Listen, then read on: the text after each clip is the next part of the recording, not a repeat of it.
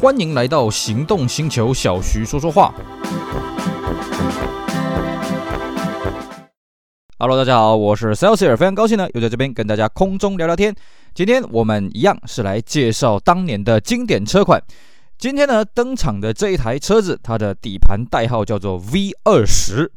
那我相信呢，很多车友们听到这个代号可能会觉得很陌生啊。What's that？啊，什么叫做 V 二十呢？啊，我们一般听过什么 V 十二啦、V 八啦、V 十啦啊，什么叫 V 二十呢？当然这是底盘代号啊，不是这个引擎的编号啊。V 二十呢，就是我们第二代的 Camry 啊的这个底盘代号。当然了，这个算不算第二代呢？其实有那么一点点争议啊。那么第二代 Camry 呢，这个既然有争议啊，到底是什么车子呢？啊，它就是这个一九八零代后期的那个 Camry 啊。这样大家是不是这个心中的图腾已经慢慢浮现了呢？好，那为什么说呢？这个第二代的 Camry 这个有争议呢？哎，其实很简单啊、因为我们一般这个在讲所谓的这个世代呢，它有一个混淆点是什么呢？就到底第一代的 Camry 是什么时候出来的啊、一般了啊，大部分人的说法都是从这个 V 十啊这个底盘代号的这个 Camry 出现的啊，也就是所谓的1982年四月发表的这个 Camry 啊。但是呢，在这个 Camry 之前呢，其实还有一款 Camry 叫做什么？叫做 Celica Camry。哎，没错，所以最早了哦，Camry 这个名称呢，它是做成 Celica 的四门版。换句话说了哦，最早最早的 Camry 其实它是一台性能的四门房车啊，四门轿车啊，哦，这个定位跟我们现在看到的这个 Camry 啊，这个又大又快啊，这个完全不一样啊。那么，既然呢，它一开始的定位是 Celica 的四门版，它很快就遇到一些问题了啊。首先，第一个，Celica 这个车子它的底盘呢，跟什么底盘是一样的呢？跟 Corona 是一样的。所以呢，各位可以看到 Celica 底盘代号的开头是 T，Toyota 也是 T。那你在这种前提之下，你 Celica 的四门版本，哎，那不就是 Corona 吗？对，你这个市场的定位就有点问题啊。再来是什么呢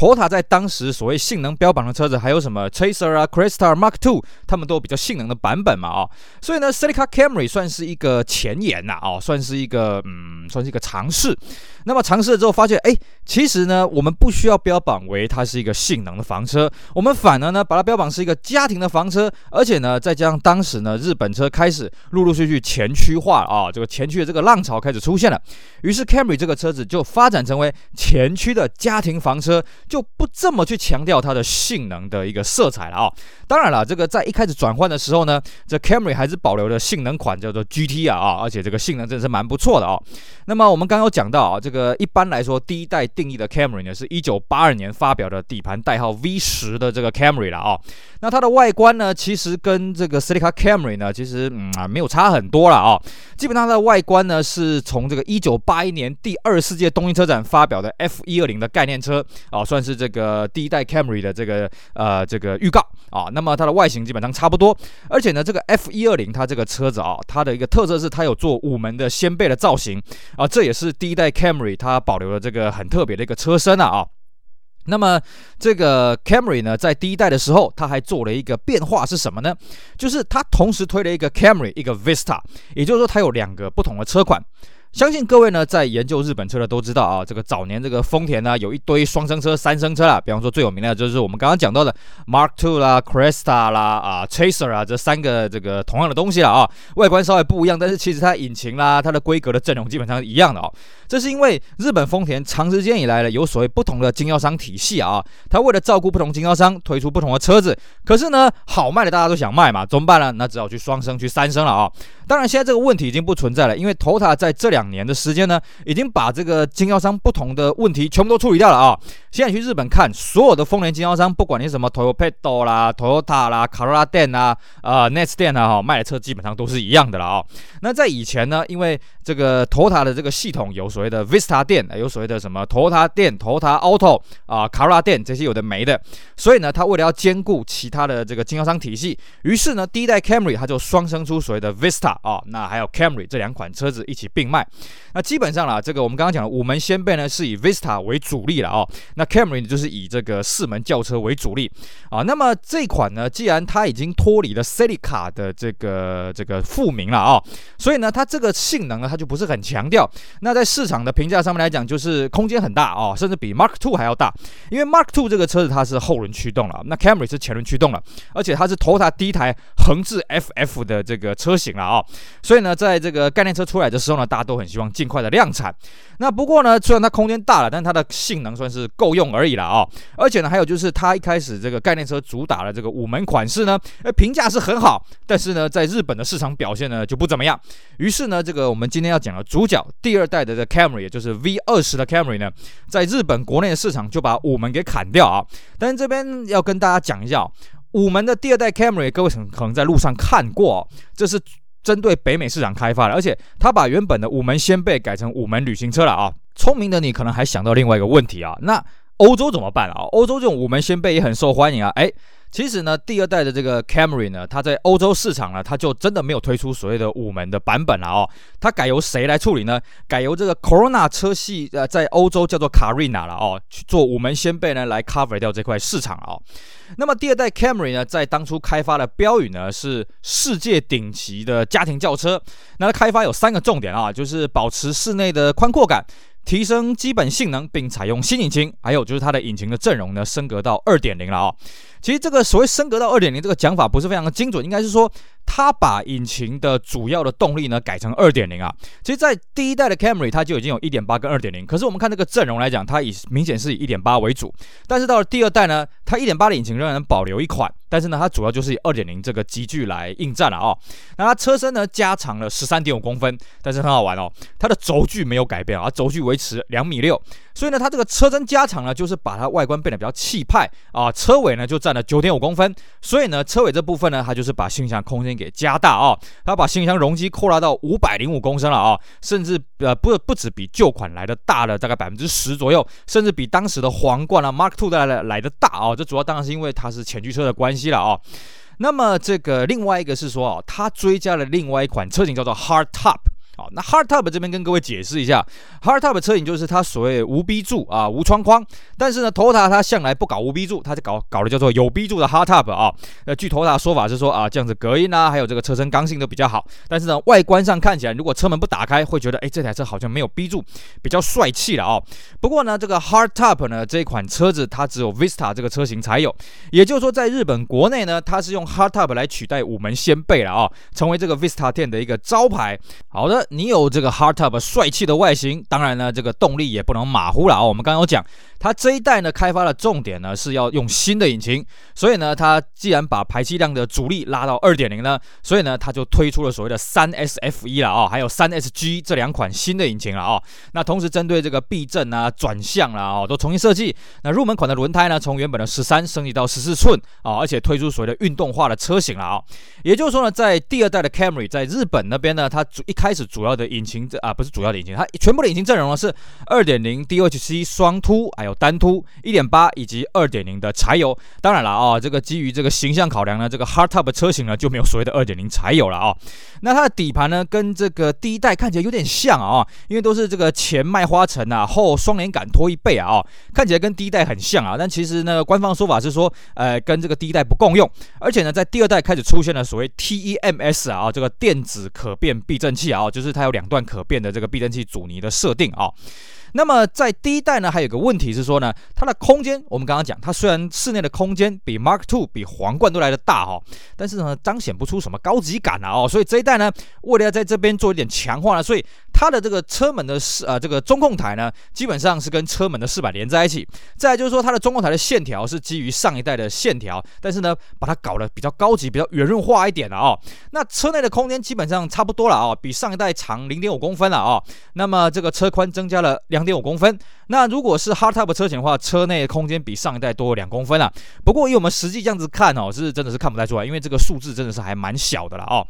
那么在外观上面来说呢，呃，这个蛮好玩的哦，就是上一代的这个 t o t a Vista 的这个水箱罩的评价还不错了哦，所以呢，在第二代反而丢到 Camry 这个车子来了哦。然后 Vista 呢，它的车车子车头设计呢就换了另外一个造型。那我们刚刚讲它有所谓的 Hardtop 车型呢，那外观就是完全的重新设计。那值得一提的是什么呢？在外销版的第二代 Camry，它的外观基本上是日本国内的这个 Vista 轿车的车型。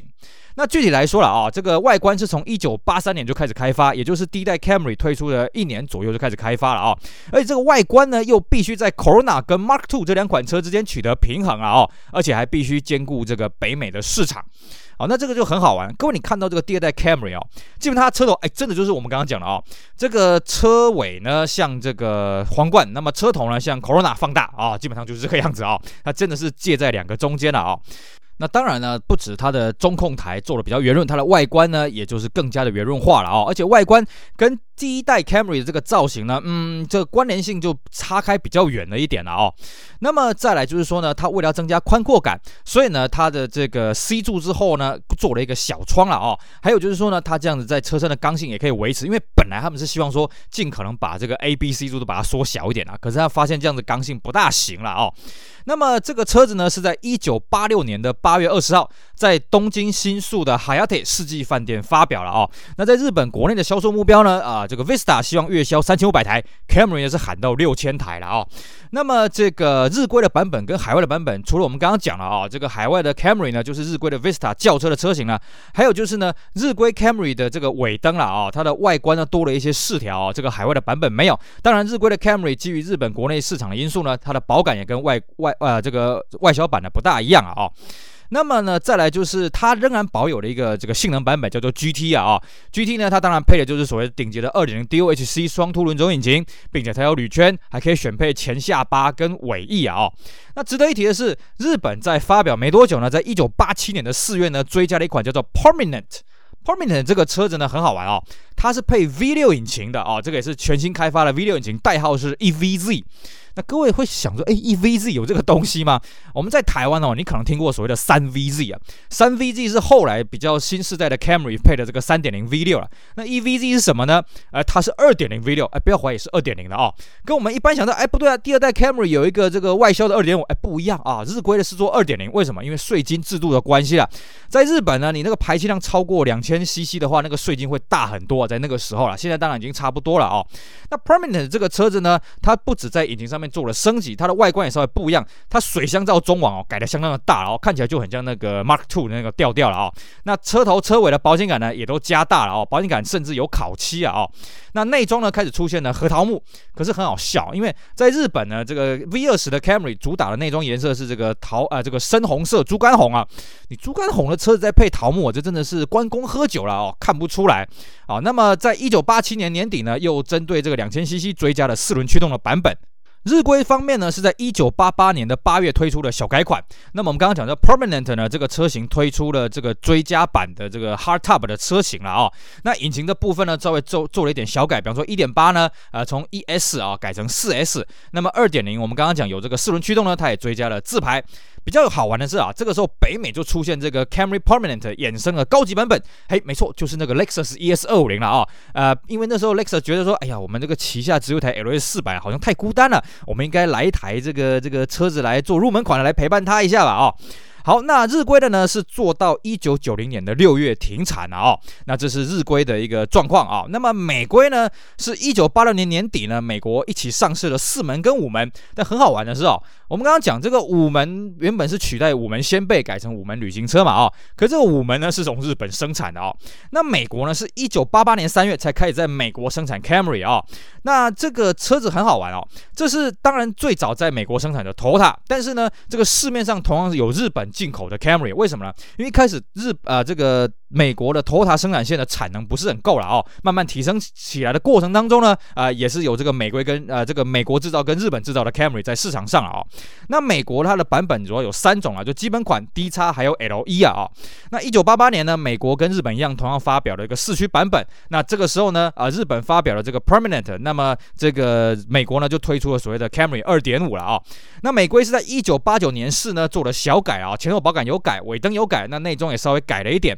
那么到了这个一九九一年呢，哎，才开始这个改由下一代的 Camry 来这个接手。那除了美国之外呢，澳洲也有生产这个 Camry 了哦，是甚至比这个时间上比美国还要再早一点。一九八七年呢就在澳洲生产，而且很好玩的是哦，一九八九年的九月呢，这个澳洲的 Toyota 生产工厂呢还生产的 Holden 的版本啊，叫 Holden Apollo 啊，这个供应这个澳洲本地啊，说相当的有趣啊啊。那么最后呢，来跟各位讲讲这个第二代 Camry 在台湾市场的表现啊。这个车子呢，正好受惠于当时这个有关单位开放了所谓的美制日本车进口啊，就是日意美规车进口，所以呢，Camry 这个车子不要说这个代理商了，这个平民输入水货商呢也是摩拳擦掌啊哦。所以呢，这个代理商呢，为了要跟水货商竞争了，所以他提前在这个当年的十二月就给他发表了啊、哦。然后呢，目标呢是这个四千台，那售价呢一开始公布是大概九十万了啊、哦。那正式进口呢，这个进来了之后，果然跟这个水货商打的是难分难舍啊。因为呃，小弟我家里面当时就买了一台水货的这个 Camry 了啊、哦。那水货当然标榜说我的这个配备比你好，我的价格比你这个便宜，然后我的速度比你快啊、哦。所以那个时候呢，这个代理商和泰呢跟这个水货商打。啊，真是难分难舍了哦。那么当然，为了要提升自己的战斗力啊，所以这个和泰呢，也在一九八九年呢，这个进口了这个所谓的 V 六 L 一的这个车型了哦。那么全车系的，在一九九零年又标配了这个空气滤清器啊，哦，所以呢，这个在战斗力上来讲，哎，这个慢慢的提升起来，甚至呢，为了要跟这个水货车再进一步决一死战呢，呃，这个和泰也推出了一些精装车了啊，那精装车，比方说，在一九九一年的四月推出了 LE V 六的 Athlete，哎，不要怀疑，就是那个皇冠的 Athlete 那个 Athlete 啊，啊，基本上多了这个三角窗的这个遮阳板啊，哦，那么这个贴纸啦，还有这个遮阳帘啊，车侧的一个居标，还有一个很好玩的一个衣架子了哦，那么在一九九一年的七月又推出一款特仕车叫做 Lordly 啊，那配备跟我们上面讲的这个 Athlete 差不多了哦，不过很好笑的是哦，这两款特仕车其实我真的还没有在路上见过了哦，这个数量相当的稀少，因为和泰也发现了哦，这水货商真的是神通广大，他就是有办法从美国进到那种最阳春的、最便宜的那种基本版啊，或是这个低差版啊，来跟和泰的其他的版本来竞争。于是乎呢，这个和泰就决定，好，那我们跟这个水货商的这个战线呢要拉到下一个世代，也就是第三代的 Camry，再来做决一死战。至于呢，在第三代的 Camry，到底何泰的跟水货商又有什么样激烈的争夺呢？嘿，这个我们就留待之后的节目来慢慢慢跟大家分享喽。基本上了啊，在那个年代啊，你能够开到一台这个美国原装进口的 Camry，哇，这真的是一个潮流的象征啊！哦，尤其当时的平面广告呢，也做得非常的这个知性，非常的 fashion。我记得那个时候啊，这个车子在台湾一开始有这个所谓自动上肩安全带啊。当然，当时同一时期进口的美规的，像这个 Accord 也有这种东西了啊，非常的炫。然后呢，它的外观也够气派。毕竟台湾长时间以来啊，各位那个时候和泰还没有在台湾推出可热纳啊，这个是即将推出的那个当下了啊。所以台湾的 Toyota 的车子根本是从缺的啊，因为在一九七四年的这个有关单位禁止的这个日本车进口，到那个时候啊，十十将近十五年来。市面上是没有头台的车子可以买的啊，你只能买卡车诶，所以大家对于这个市场的殷切的期盼是很高的。等到有关当局开放了所谓的日意美制车进口了之后呢，卡罗拉大受欢迎，Camry 也是大受欢迎啊！哦，那个时候你能够买到这种日意美规车，哇，那真的是一个潮流的象征了。而且那个时候呢，基本上市面上就只有 Toyota 跟 Honda 可以选择。你上因为裕隆在台湾这边就地生产，所以没有去进这个美规的尼桑的车子。那么三菱呢，那个时候只进了 Mirage、g a l a n 它也没有引进，我也不知道为什么了啊、所以总而言之，那个时候的 Camry 在市场上非常的受欢迎。而且以我当年坐在里面的经验，哎，这个车真的感觉起来相当的高级啊、虽然这个台规的不像这个日本的 Permanent 有这个核桃木，可是呢看起来就很 fashion，看起来就很新颖了啊、总是可以这个摆脱我们看久了这个玉龙日产的东西啊。所以呢，在那个时候 Camry 卖得非常的好，也就成为这个水货商这个平行输入商的金鸡母啦。那么这个战线呢，就这样一路拉到了这个所谓的第三代的 Camry。那和泰呢，在第二代 Camry 时候已经搞出了一个东西叫做 Toyota Authorized。各位可以去注意一下哦，在这个第二代 Camry 的后门的这个门饰板，这个外侧的这个门饰条上面呢，有一个小小的贴纸，水晶的贴纸写 Toyota Authorized 的。当时呢，和泰就向这个水货商宣战，就是说我们和泰的这个这个维修间呢拒收水货啊。那么呢，并且到了下一代呢，也把这个贴纸给保留下来。哎，这个贴纸呢改到这个后面的叶子板，很靠近后尾灯的那个部分了啊。那么当年呢，如果你这个车子没有这个贴纸呢，和泰原则上会拒修的啊。当然，如果说哎我这车重新烤漆啦什么的啊，那和泰会去啊、查一下你这个资料，哎是不是我们卖出来？我卖出来，哎欢迎光临。那各位会发现，哎，可是到第四代的 Camry，就所谓的 Goa Camry，怎么没有这个贴纸呢？很简单，因为水货商已经被打爆了啊、哦。第三代的时候，和泰已经彻底把这个水货商平行输入商给打爆了啊、哦。至于它到底怎么打爆了，哎，我们刚刚有讲啊，我们留待之后的节目慢慢跟大家分享喽。好的，以上呢就是我们今天节目内容，跟大家聊聊第二代 Toyota V 二十 Camry 这个车的故事，希望大家会喜欢，也希望大家去支持我们其他精彩的音频节目。我是 Celsius，我们下回再聊喽，拜拜。